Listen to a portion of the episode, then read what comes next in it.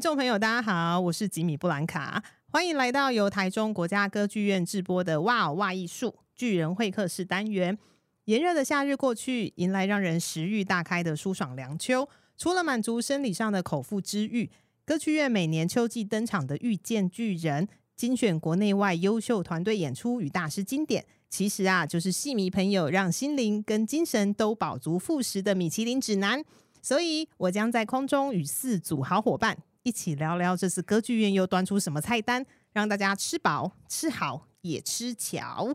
那这一集呢，我们要来跟大家聊聊两档戏曲巨人，分别是十念剧集与无独有偶工作室剧团合作的《金之岛》，还有呢就是唐美云歌仔戏团的年度制作《卧龙永远的彼日》。这两档戏曲巨人有一个很大的共通点。他们都用非典型传统的角度书写历史，那我都会说啦，《金之岛》呢是用拟人化的角色写台湾开天辟地《山海经》，《卧龙永远的比日》则是非一般英雄气概、谋略万千的三国人物志。所以说呢，如果你本身就是有在关注戏曲演出的观众，其实呢可以从这两出戏里发现演员跨界演出的小彩蛋。我们先卖个关子，等等再揭晓。然后我必须说，在进到正题。大聊演出之前，我呢一定要来认真慎重的特别感谢台中国家歌剧院。为什么呢？因为呢做巨人会客室单元其实是我的圆梦计划，特别是戏曲巨人篇。当时呢我们在讨论说，哎，要找谁来跟我们一起聊天的时候，戏曲篇找到了我很崇拜的戏曲编剧搭档。真心不夸张，我听到当下消息的当下，真的是在房间，你知道。边跑边跳，哦也太好了，因为终于可以跟这位很厉害的编剧聊天。好，所以说等一下如果不小心散发出粉红追星泡泡，请大家原谅一下，我会捏我自己的大腿，提醒我自己不要这么激动。好，所以让我们欢迎从歌仔戏到京戏影视。剧场都能写，产量跟品质都很优秀的编剧陈建新，Hello 建新，Hello，对，而且我一定要说，恭喜你，就是再次入围传艺金曲奖的最佳编剧，谢谢谢谢，太害羞了，他刚一进来我就一整个哦，恭喜，对。准备要第二次相亲，没有没有。好，我们这一次呢要介绍两档戏曲的演出，我们先从台湾的故事开始好了。好，就是十念剧集跟无独有偶工作室剧团的《金之岛》。那在讲到《金之岛》，我们都会知道说，哎，《金之岛》其实它另外一个相对应就是在讲台湾岛，所以我们可能先来个小小的科普：台湾岛是怎么被挤出来的？欧亚板块是不是我们以前读的？对对对，什么什么碰撞之后，对对 对对对，台湾岛呢，其实它就是什么菲律宾海板块跟 欧亚板块，你知道挤出来的，所以台湾中间有所谓的护国神山，就是实体的护国神山哈。是。那因为台湾的地理位置其实还蛮特别，然后我记得当时我在访问呃，就是十念聚集的时候，他们有说台湾有三宝。对，为什么这三宝非常的重要？就是这三宝是北回归线、西南气流跟黑潮。嗯、那也是因为这三宝，所以让台湾的气候虽然是位在北回归线上很热，嗯、但是呢也有丰富的生态，因为就是有黑潮存在，所以才会有这么绿意盎然的模样跟生态气候。那我们请建现在跟我们聊聊，就是你知道金之岛在说些什么东西？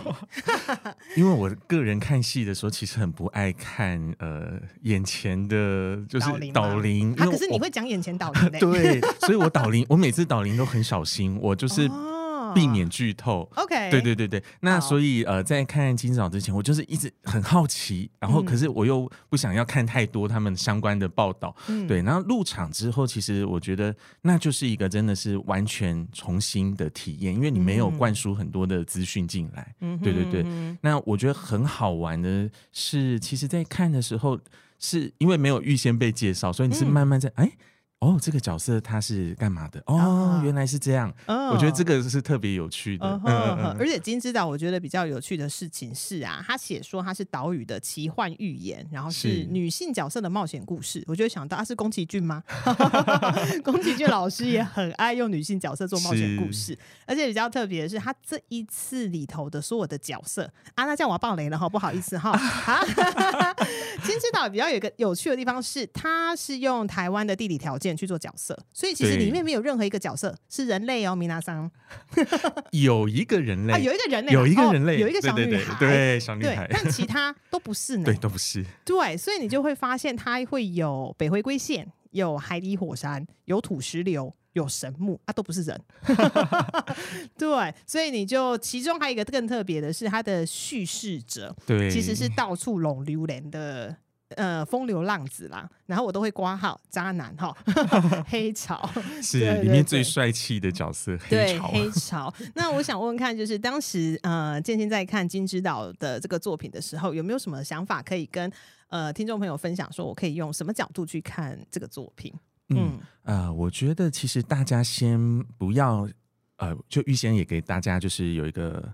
呃，可能是眼前的一个提醒，嗯、就是你不要去期待说它好像像一般的戏故事，就是呃一直在发展啊，高潮迭起啊，然后就是很多的事件。嗯，对对对，如果你一开始抱这样的期待，你在看的时候你就切切错频道了。哦对你反而是你慢慢的去感受它舞台上面很多的那个氛围变化，然后这个角色出来之后呢，呃，你慢慢的去认识，哎，他是。谁？然后他代表什么？然后你最后去看到这些角色之间互的互动，你就会觉得非常的有趣。嗯，对，例如说黑潮跟。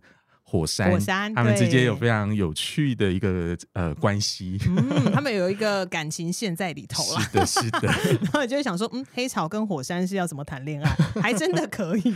对呀、啊，对呀、啊，是非常有趣的。而且他的音乐其实这一次的音乐设计也融合了各式各样的可能性，就是多重混搭，就是有环境的音乐，有电子音乐，那它也有南北管，其实算是呃所有的东西，他都希望可以在这一个故事里面，就是很丰富的呈现啦，那其实还有一个我觉得还蛮特别的是它的视觉画面，因为它这是找了无独有偶工作室剧团，那它其实是台湾，我觉得这一次无独有偶在制偶上面，嗯、就是偶的呈现上面又更更上一层楼哎，对，真的 真的，我我觉得光呃像呃有一些朋友可能就已经有看到剧照了，嗯、对对对，你光看那个剧照上面呈现出来了，你真的会觉得天哪，这个。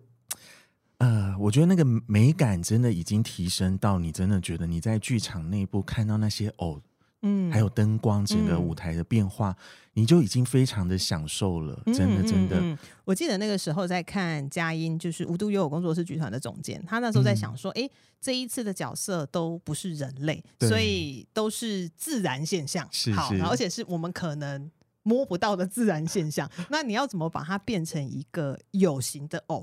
他们的确是思考了很多，是是是，对对对，而且他的偶其实我觉得很厉害的是，他甚至有那种一开始出来可能是一只偶。但你可能头尾拆开之后就变两只，对。然后我觉得我都一直在想说，那个有没有出缩小版？我好想要买那个周边哦。对，而且它有时候，例如说啊、呃，也不要不要剧透太多，可能例如说呃，有一只巨大的动物，对对对。然后那个动物其实它是有非常多的部件去拼凑起来的，嗯、所以它又能够分开，又能够聚合。对，在舞台上真的变化无穷。那时候看就觉得哇，可以这样玩。哦，很精彩，很精彩，而且就是那一个组合的那个部件啊，你可能上半场看是这一种动物，那下半场看你可能换了一个角度，或是换了一个组合的方式，就又是另外一种动物。是是，我觉得好适合给小朋友做想象力训练。对呀、啊、对呀、啊，我哦对对，我真的觉得其实呃，大人可以入场，那其实也可以带小朋友进去看，因为他一定会觉得、嗯、哇。一方面海洋世界，然后但小朋友一定会好奇啊，嗯，那个是谁？那可能对对对。对 对，所以我觉得呃，可能大人入场前稍微给小朋友稍微介绍一下，嗯，会看到什么这样子。对对对，嗯，而且还有一个说，我们在一开始提到，其实会有演员跨界的小彩蛋，哦，就是对，对，这一次是 找了京剧的名伶朱安丽老师，他要挑战台语的演出唱南管，但我记得朱安丽老师好像完全不会讲台语。他基本上不会，然后他进来常常在跨界，哦、所以他之前还去演了歌仔戏啊，对，也是得讲台语、唱台语，是对，是是。我觉得他他是一个很好的演员，也是真的很有勇气，嗯，不断的去挑战自己，嗯嗯嗯哼。所以这一次，如果喜欢朱安丽老师的话，你可以看他泼辣在上头泼辣的样子，因为他演的是一个醋坛子。对，就是因为刚刚说嘛，黑潮就是来来去去，然后就是啊，宛如一阵风就这样离开了。对，他偶然间拥抱了火山，对对，然后又走了，又走了。是的，是的，所以可以看到朱安丽老师在里头非常精彩的演出。没错，是。那其实这档演出，我记得那个时候在看的时候啊，因为我们知道南管的唱法其实是比较。应该是说，对我们这种现在观众来说，他会有一点点，就是一个字可能要唱很长、很长、很长的音。然后他看到呃演员他们在学习南管的时候，我记得那个时候演员大田他有提到。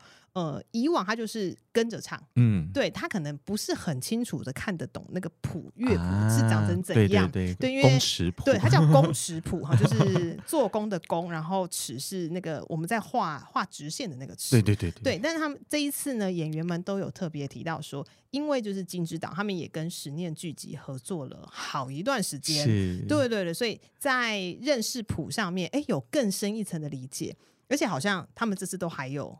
特别学乐器，变成了一个小乐队就对了，是真的很用心。啊、嗯，稍微也跟大家介绍一下，像公尺谱的话，其实它就是用国字去记录呃乐音乐的旋律，嗯、所以例如说呃呃上呃公公六公。嗯，那他就是可能唱起来变公公六六公，哦，他就是用这样来标。哦，所以他不是哆来咪发嗦拉西这种东西，对，他就真公公六，然后用尺这些字去记录乐谱，嗯、对对对，所以就真的蛮特别。所以你会发现有一个字啊，它可以拉的很长，然后中间的情感在它拉长音的这个过程中，其实会转变。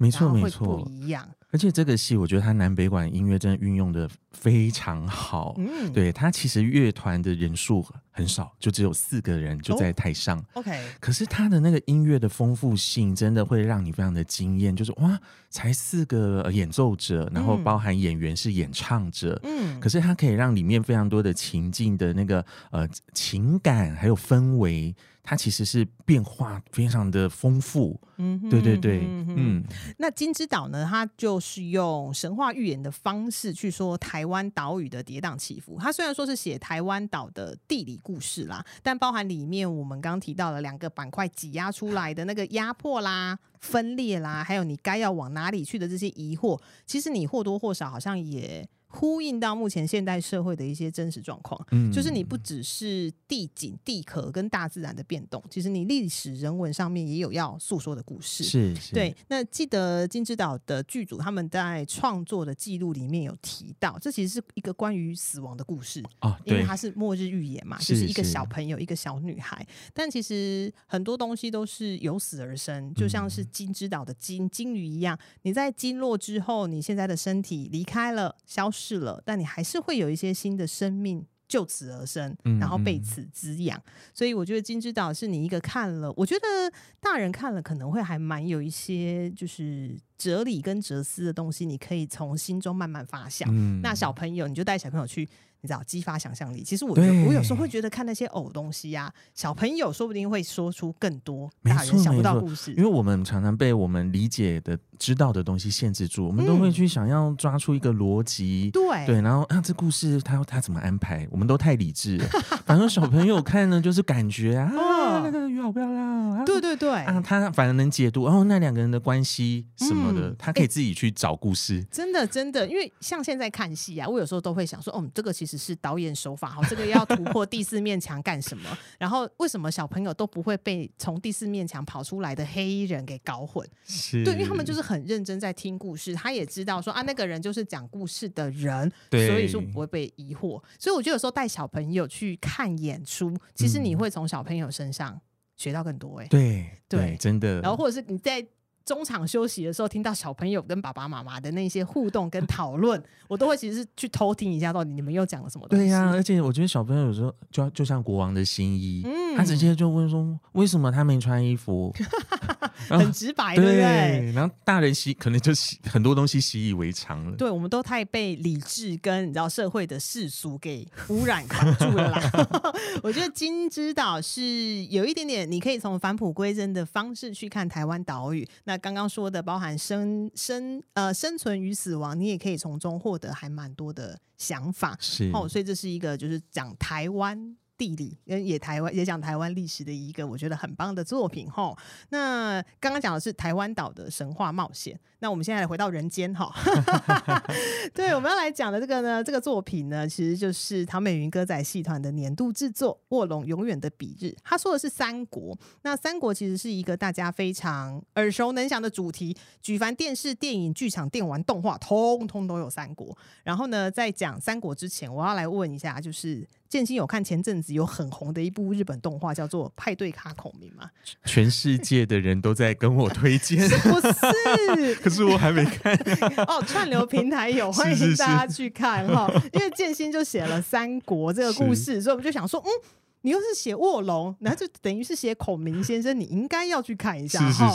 那为什么会讲这个东西呢？我先来说一下这个动画在说什么哈。他是在讲说呢，就是蜀汉的丞相诸葛亮在五丈原一战病死，醒来之后，他发现他穿越时空，转身到了现代日本的东京涩谷，然后在夜店里面跟创作歌手月见英子 A 口相遇。哎，他你看，你看名字取得非常的可爱，叫月见英子，就是因为诸葛亮他太太就叫做月英。对，就叫月英。对，好。那为了要实现约呃 A 口就是英子他自己的出道梦想，所以说呢，就是这个诸葛孔明呢，他就以军师的身份活跃在现代的一个故事。很有趣的是，它里面有非常多大家很熟悉的孔明计策，像是十兵八阵、无中生有。草船借箭，那他的草船借箭当然不是借箭，他是草船借什么？暗赞的数量。对，他就是要暗赞的数量达十万赞，嗯，女主角才有办法出道。然后那他怎么去用草船借箭的计谋去借到这十万赞？哈，那因为最近刚好日本要改编成日剧，那定妆照出来了，我个人非常的期待，因为孔明是向井理演的。好，那为什么会提到派对咖孔明呢？主要是因为呢，当时呃卧龙在五月份的时候。唐团的小编，唐美云歌仔戏团的脸书小编很厉害，他试出了角色介绍。那这次的角色介绍，他都会有写说他的能力值有没有？比如说可能会写阿斗是靠霸族啦，然后或者是诸葛孔明他的一个特殊技能是很会带小孩，对对对，对之类的。好，那比较特别是诸葛亮的那一张就写着不是派对咖。我想说，哎呀。就这个梗吼，你要同时是戏曲跟动画的捧友，你才抓得到。然后我就觉得啊，我好骄傲，我有抓到，对对，你抓到了。对，就是我在我骄傲，哦，我是剧场咖，我更骄傲哦。好，那因为这一个作品呢，《卧龙永远的彼日》其实就是建新写的，所以我觉得决定接下来的时间都交给建新。哦，不，别别别别，我们一起聊，一起聊。你也有看啊？我也有看，对对对。好，但也要跟大家坦白，因为我本人真的就是。唐团的粉丝哈，然后我每次啊，在我自己的社群媒体上面提到唐团跟唐美云老师的时候，我就会不自觉的开小花模式，就是我常会说，就是我爱的美云怎样怎样，真的是这样子，自以为跟美云很熟，有没有？是的，因为就连之前跟歌剧院在合作《光华之君》的访问的时候，我们也是在录音的时候，就是非常的拘谨。认真，然后就是想说要聊《光华之君》在讲些什么。一旦关麦，关麦，两个人就像疯了一样说：“老师，我要签名，老师，我要拍照。”对，所以就提醒大家哈，前方高能注意哈，高能注意就是能量会很嗨哈。好，那我们还是要回到唐美云歌仔戏团。我常常会说，嗯，他是精致歌仔戏的代表。我也的确推荐非常多的朋友跟同事。嗯、如果说他们会觉得，哎，歌仔戏好像就是台语的，是比较老的东西，可能甚至。不入流还什么的，我说没有，你去看一次唐美云歌仔戏团，你就会知道什么是精致歌仔戏，因为团队对于细节的要求跟用心哦，观众都看在眼里。好，那我们就要来问一下这一次的《卧龙永远的比日》，那怎么会想要写这样子的一个故事啊？呃，《卧龙》这个戏其实基本上它讲就是诸葛亮的故事，那唐老师演的当然就是诸葛亮，对，嗯、那。可是比较特别的是，呃，一般我们看到的呃三国戏，他其实都在写诸葛亮比较前期风光的那一面啊，英雄事迹。对对对，嗯、就是他怎么样跟东吴那个勾心斗角啊，那怎么一起对付北方的曹魏啊，这样用了非常多的计策。对对那当然观众都很很熟知。嗯，对。那我们这次比较特别的是，呃，他反而是从他儿子诸葛瞻的角度。嗯然后来看他父亲过去发生的事情。哎，我必须说，我如果没有看这一出演出的话，我还真的不知道他儿子叫诸葛瞻。对呀、啊，对呀、啊，我也是因为呃要写诸葛亮，然后才去看了非常多的资料之后，才看见啊，诸葛瞻他这样一个其实大家都非常陌生的人物。嗯哼，嗯，而且其实你不只是从诸葛瞻的角度写诸葛亮，其实你还有另外一对父子也在里头。啊、哦，对对对，哦就是、就是我们提到诸葛亮，一定有一位要请出来，就是刘备。对，是的，是的。所以其实你在里头放了两个父子，两对父子。对，对，就一个是诸葛亮跟诸葛瞻，一个是刘备跟刘。呃，刘备跟刘禅，刘禅阿斗，阿斗对，没错，对对对。然后，所以你在看演出的过程中，你就可以看得到说，哎，第一代的朱刘两人他们是怎样，然后二代的朱刘两人又是怎样？是是是，这这个真的是蛮有趣的哈。比如说我们在看第一代的时候，他们就哎，两人都胸怀大志，想要收复大汉江山。对对。但第二代就会发现啊，资源很吃紧哎。对，就是不同世代的他们面对的那个情况完全不一样，嗯、所以他们都在找一个国家未来的生路要怎么走。嗯哼哼，而且也的确是因为透过儿子的眼睛去看世界，我们也不再再从说就只讲英雄谋略，然后很大气的那一个那一个情形，所以大家可以更清楚知道说，哎，其实英雄也会寂寞，也会压力很大。对，这这个的确也是从阅读历史资料看到的，嗯、就是我们一般太多都被《三国演义》影响了，嗯，所以里面的诸葛亮形象其实就是一个非常气定神闲，嗯、然后呢，他完全神机妙算，其实他已经有点超乎常人。我觉得他有点被封神啊，对，对，他被封神。他其实，在剧你在剧里面也有一段，好像大家要拜他，对对对对对对，概念，对，没错。Uh huh、可是真正你回到历史上，你看到他。他其实是一个政治家，嗯，然后你也看到一些旁边的是，呃，例如说，我有读到他跟别。别人之间的书信来往，嗯，你就看到他是一个情感非常丰富的人、哦、啊，所以我觉得这也跟我塑造的诸葛亮也有关系，就是我们会看到更多他个人内在情感的一个展现。嗯哼，嗯。哼，我记得我那时候看完的时候，我在思考说，哎，说不定你其实就可以拿 Christopher Nolan 的蝙蝠侠来比喻，啊、就是英雄，你之所以可以肩负起常人之所不能，这是因为他自己知道他自己的弱点，嗯，他知道他自己不能失去什么，嗯、所以。才更能挺身面对世间给他的各种磨难、啊，没错，对对，所以你在看的时候，你就会想说，哦，原来诸葛亮也有这么落寞以及无能为力的一面，是，是，对，不然大家都只是呃有点歌功颂德，然后再提他厉害的那一个部分，但其实他真的也是一个人，对，这样子，他这样一路走来，其实真的有很多。很不容易的，对，我们看到那个剧中有很多桥段，其实他一直提醒自己要冷静。嗯嗯嗯。然后我就觉得，哎，诸葛亮不是本身就是一个很了不起、很厉害的人，他居然会提醒自己要冷静，我要冷静的面对现在这个时刻。哦，其实压力很大，压力真的太大。对，再加上他后来接受托孤，所以就压力又更大。他觉得好像他必须要。把一整个国家的重担都肩负在他的身上，没错，他好像不能倒，他倒了就会这样，世界就会大乱了，是是是，所以压力很大。那这一次呢，卧龙的看点其实我觉得还蛮多的。首先是他的卡斯，就是双糖再次联手，就是甜度又加倍了，各位。好，为什么是双糖呢？就是唐美云跟唐文华老师哈，那他们是继《名游记》之后再次合作。哎，怎么这一次又会想要再找到唐文华老师合作？一开始先跟唐美云老师提说，哎，老师，我、嗯、我想让你演诸葛亮，嗯、然后呃，老师就问说，那里面还有谁？我说会有刘备哦，哦。哦那我们找堂哥，就这样，就莫名的就就成了，就成了。我记得我在上次看完《名游记》之后，大家都很惊艳，原来唐文华老师的歌仔戏可以唱的这么好，是，对。然后王安琪老师就在旁边说：“哎，那糟糕，那个唐文华老师唱完之后，还是要还给国光哈。”对对对，因为像林鹤仪老师说：“哎，以后唐文华就可以唱歌仔戏啊，一直唱歌仔戏。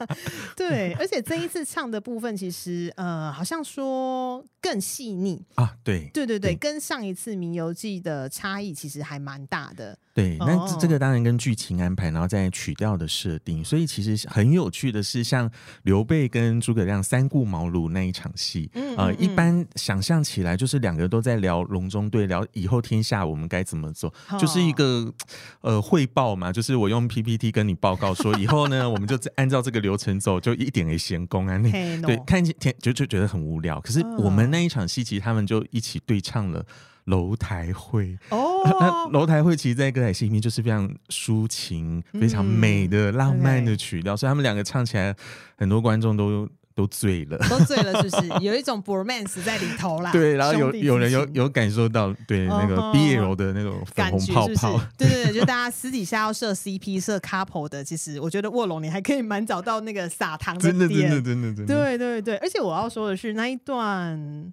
三顾茅庐那一段，我真的觉得建新很厉害的是，你把诸葛亮写的很傲娇、欸，哎，傲娇属性点满点好，为什么呢？因为里头是写到说，哎、欸。他因为三顾茅庐嘛，对，为什么是三次？因为前两次他都不在家，没错没错，好，所以他要来第三次。那其实黄月英就就是他的太座，诸葛亮的太座，他有说，哎、欸，其实诸葛亮一直很想一展抱负，毕竟有才干的人都很想要在为国家做些什么事情。是，但想说前两次跑出去玩哈，所以刘备扑空啦。那就此就在家耐心等候，直到听到刘备的马蹄声到了，他就噗噗噗噗噗，哎、欸，我来了。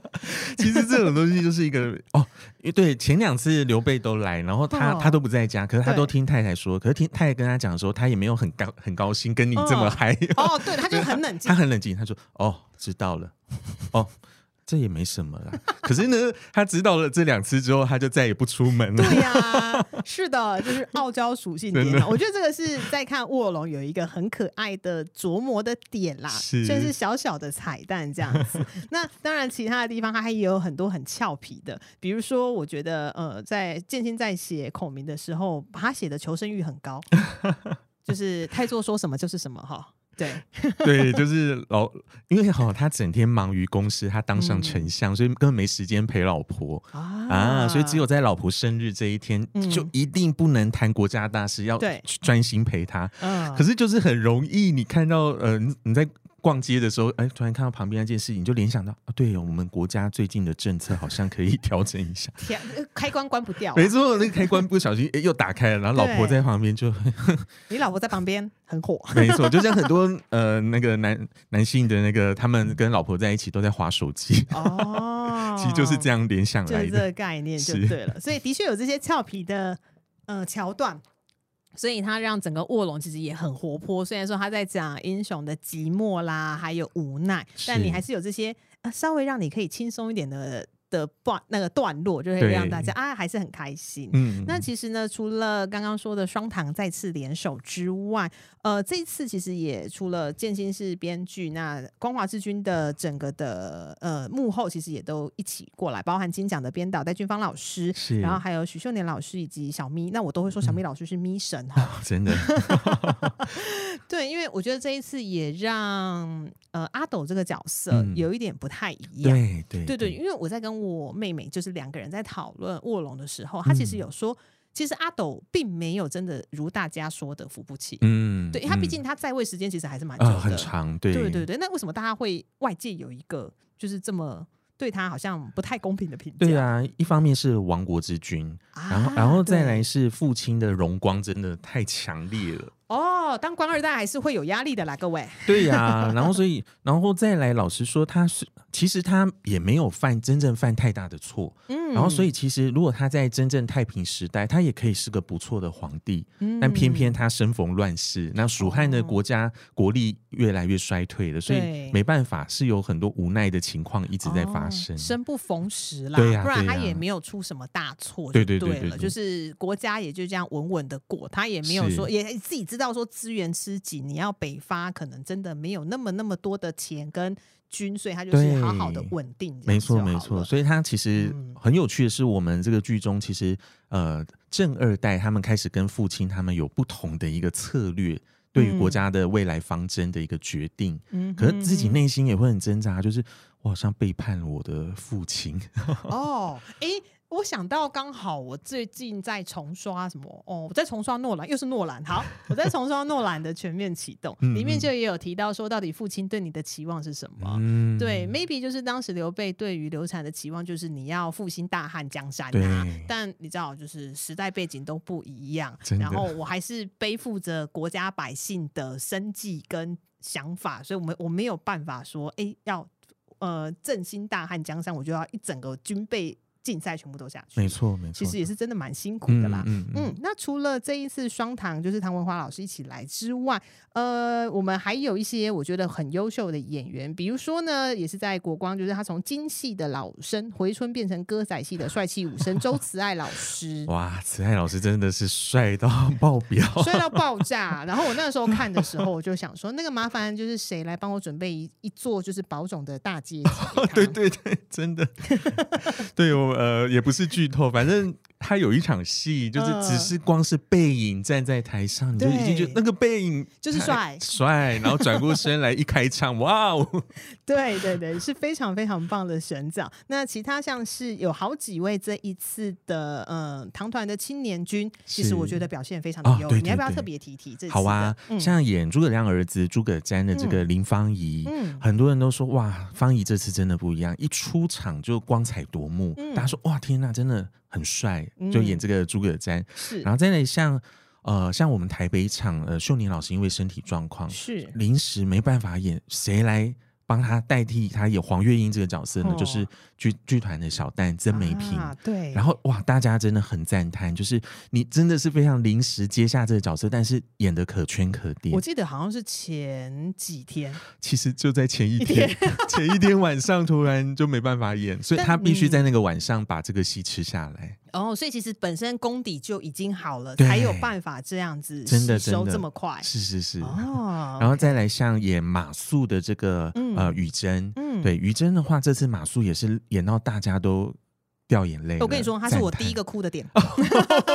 是是是是是，对，就是其实像京剧很有名的这个挥泪斩马谡这个桥段，在我们剧中也是很重要的一个场景。嗯嗯嗯，然后包含就是饰演多名角色的杜建伟跟李佳，哦对，也可圈可点，其实真的非常非常的棒。然后因为以往啊，我们看，因为我看过小咪老师的几个作品，都是都不是演。三花，哦、啊，然后这一次我不是说，就是呃，小明老师的阿斗非常非常的可爱，就是逗趣而且浑然天成，你就会让人家觉得，哎是，其实本来阿斗就不是笨的，对，对，然后在里头又更可爱了。所以小明老师很厉害，他他可以演出阿斗的双面性，嗯，一方面是表面上看起来很乐天，然后丑角的那个感觉。一方面是很深沉的，对于国家的未来，他有自己非常独到的见解。嗯、那这方面是一般人看不到的，而且他会自嘲、欸，哎、啊，对，对对对，对他自己知道他做不到，但他也会自嘲，也不会就就此意志消沉之类的。没错，没错，对对，他有很多不得已的苦衷啦，所以你可以从小咪老师的表演上面知道说，哦，原来阿斗他真的。是一个很心思细腻，也是很复杂的一个角色。哈，对。那再来，我们就要提到说这一次的呃卧龙的音乐，嗯、呃，我。比较特别的是，他这一次的配器跟编曲，就是如果大家有到时候有进场看演出，其实你可以翻一下后面的配器，跟以往听歌仔戏其实不太一样，有非常多西方的打击。嗯、因为通常传统戏的武场就是大锣啊、嗯、小锣之类的，但这一次其实很有很多西方乐器的，包含大鼓跟定音鼓，所以其实气势很强烈、嗯。哦，对，因为毕竟三国戏免不了一定有战争场面啊，对对，然后。哦，真的，我觉得君达君达的音乐真的是很容易，嗯、呃，我觉得抒情的时刻，它很容易可以把你带到剧情当中。嗯，呃，光是听音乐，你可能那个情感已经涌动了。对，然后在那种非常热血啊、紧张的时刻，它完全可以把你带到，呃，你会跟着整个那个心脏。很激动，啊、跳动，对，对，对，心脏跳动加快这样子。哦、对对对，我我觉得君娜的音乐是现在的年轻人非常喜欢，很容易就呃会真的听完之后爱上它，嗯、然后希望赶快出原声带啊，啊！真的，真的，真的，特别是在上半场，其实有一段是动画做的历史简介，嗯，就是如果进场看，你就会看到说它是西元多少多少年发生什么事情。我看的当下就讲说，我、哦、天哪，这就是 RPG game 的彩图动。动画 BGM 真的就我呃，我们小时候一定都玩过 RPG，对对对对对对，就会跟着嗨起来。对，而且你再加上你是在剧院的大型投影幕看，很爽、欸，真的那个比看电影还爽。我在想说，糖糖有办法把这一段你知道给试出嘛？因为我觉得那段真的非常非常的优秀，嗯、因为影像也做的非常棒。影像是我记得是艺声胜老师嘛，对，亦胜老师，对对，那亦胜老师的影像真的是一流的。嗯、那包含这是刚说到的上半场，那下半场提到就是诸葛亮北伐，因为有战争，嗯、那也是因为多了更丰富啊，然后情感很满的音乐，嗯、所以你让整体的呈现更完满，嗯、所以我才说就是音乐它其实可以把作品整个推上情绪的顶峰。真的真的，对对。对，而且我觉得其实。我真的觉得音乐有时候它真的是灵魂，嗯，对，像我因为都有跟拍，所以像演员的平常的排戏我都看在眼里，嗯，那我也知道说，其实呃，平常没有配乐存在的时候，大家当然必须调动自己的情感，但是当那个配乐适时的进来的时候，哦，演员不用太用力，他只要跟着这个氛围，他就进去了，哦。很自然，OK OK，对啊，因为就像是父子相见的那一段，是我本来没有要哭，那个音乐下去，我的妈就是一整个催泪，然后就就哭了。是 是是，哎、欸，那我有一个好奇的地方哦，嗯、因为我们之前应该说，我之前在访问一些音乐剧的演员，是现代音乐戏呃音乐剧的演员，他们会说呢，其实，在唱音乐剧的歌曲的时候，他们会有一个还蛮大的困难点，是要边哭边唱，啊、很难。是。对，但是像歌仔戏，它有很多就是情感很丰沛的地方。你在跟排的情况下，嗯、你你可以跟我们分享一下，说演员会不会跟大家说一下？哎，你到底边哭就是情感爆炸到那个时候，然后你又很难过要落泪啊，然后你歌仔戏又要唱的时候。大家是怎么克服这件事啊？哦，我真的好佩服，就是这些歌仔戏演员、戏曲演员。对，因为像唐老师，呃，他们，嗯，秀宁老师、小明老师他们啊，嗯，嗯，其实每次哭都是真哭，你都会看到他们其实。呃，讲台词的时候已经眼泪蓄满了，然后当唱的时候，他就很自然的流下来，一直流，对对对，然后可是完全不影响他们的唱，哦、他们的唱是真的，你光听录音都会觉得好好稳哦，它稳定度很高，哦、那甚至他适度加入的哭腔跟小哽咽，嗯、就会更让那个唱更真实、更动人，所以、呃，我觉得他跟呃可能一些呃某呃，例如说金昆。啊，还有像可能某一些声呃美比较声乐的那种、嗯、呃，他们比较要求到唱的完美，但是我觉得歌仔戏的一个特色是，他更希望你多一些真实感。嗯，所以你真的哽咽唱不太出来，呃，你也可以带着这样子，但你不能真的完全不唱，不能不能不唱，或者是音完全不对，不但是你不见对，你多带点多带一点哭音、嗯、哭腔，它反而更动人。哦，对对对，原来如此。其实那一些些也不能说是瑕疵，而是说那一些更真实的反应，就是情感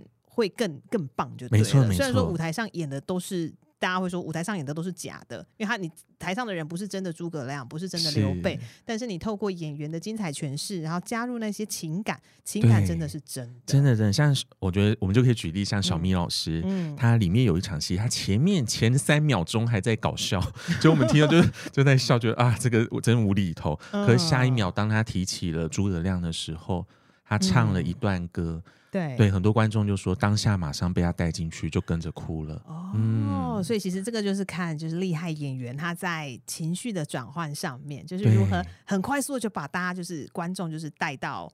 一个就是另外一个世界，没错没错哦，所以其实卧龙这个故事真的还蛮值得进剧场一看的、嗯、哦。OK，那我那个时候因为在台北，我自己在看完卧龙永远的彼日，因为它就是一个副标，就小小的副标，就是永远的彼日。我那个时候其实就在很认的很认真的思考，就是这个永远的彼日到底指的是哪一天？嗯，对，嗯，你自己建信自己有。特别说是哪一天？对，其实这个东西，呃，我自己是还蛮希望让观众，观众自己例如说像你一样，哎，进去看了之后也会思考说到底是哪一天。嗯，那其实对我自己来说，我真的觉得我们人生当中其实是有非常多重要的比日，嗯，才拼凑出了我们这个丰富的一生。嗯，那当然这些比日当中一定会有某些比日，它是特别是你人生的某个转折点。哦，你在那个时刻如果没有遇到。某个人如果没有做某一个决定，你后面绝对会是完全不一样的走向。嗯，所以我觉得，呃，这个也我们也不特别说死，真的是让观众入场去看，你自你自己可以认定说哪一个是属于诸葛亮的永远的比喻。哦。如果你可以，如果是漫威的粉丝，你可以想一下，它其实就是假设真的有多元宇宙的话啦，对，它可能就是多元宇宙分出去的那个点。嗯嗯嗯，对对。如果今天好了，今天我没有接受这个邀请，我可能就走上另外一条道路。对，对，或者是对对对对，或者是我如果没有解开心结的话，maybe 我就会又踏上另外一条旅程。嗯嗯、所以这个真的是观众可以进到剧场里面看完演出之后，然后思考一下。看是你认为的那个永远的鼻子是哪个鼻子，然后你可以跟你旁边的朋友讨论一下，对对，然后 maybe 你可以有碰到建新就抓一下建新问一下说，哎，那个我跟你对一下答案好不好？应该是蛮有趣，因为我觉得这个是看戏的过程中，就是编剧可能有自己的想法，剧组有自己的想法，演员应该有自己的想法，但其实我觉得观众看到的东西，那个就是最真实的，那个也是因因应你的人生阶段，然后你会觉得到底那个关键的时刻是哪一个？时刻哈，是对，但是那那个比日哈，我很我现在不是很确定是哪一个比日，等观众进剧场之后跟我们讨论。但我很确定啊，就是如果你还没有下手戏曲巨人的票。现在，right now，很主席，那就是那一天哈，好不好？对，那是很重要的一个比喻。对，是的，是的。好，我们来提醒大家，呃，八月八号呢，《遇见巨人》系列已经全面起售了。那我们刚刚提到的这两档戏曲演出，分别是什么时候呢？是十月二十一号到十月二十二号，是十年剧集跟无独有偶的金之岛。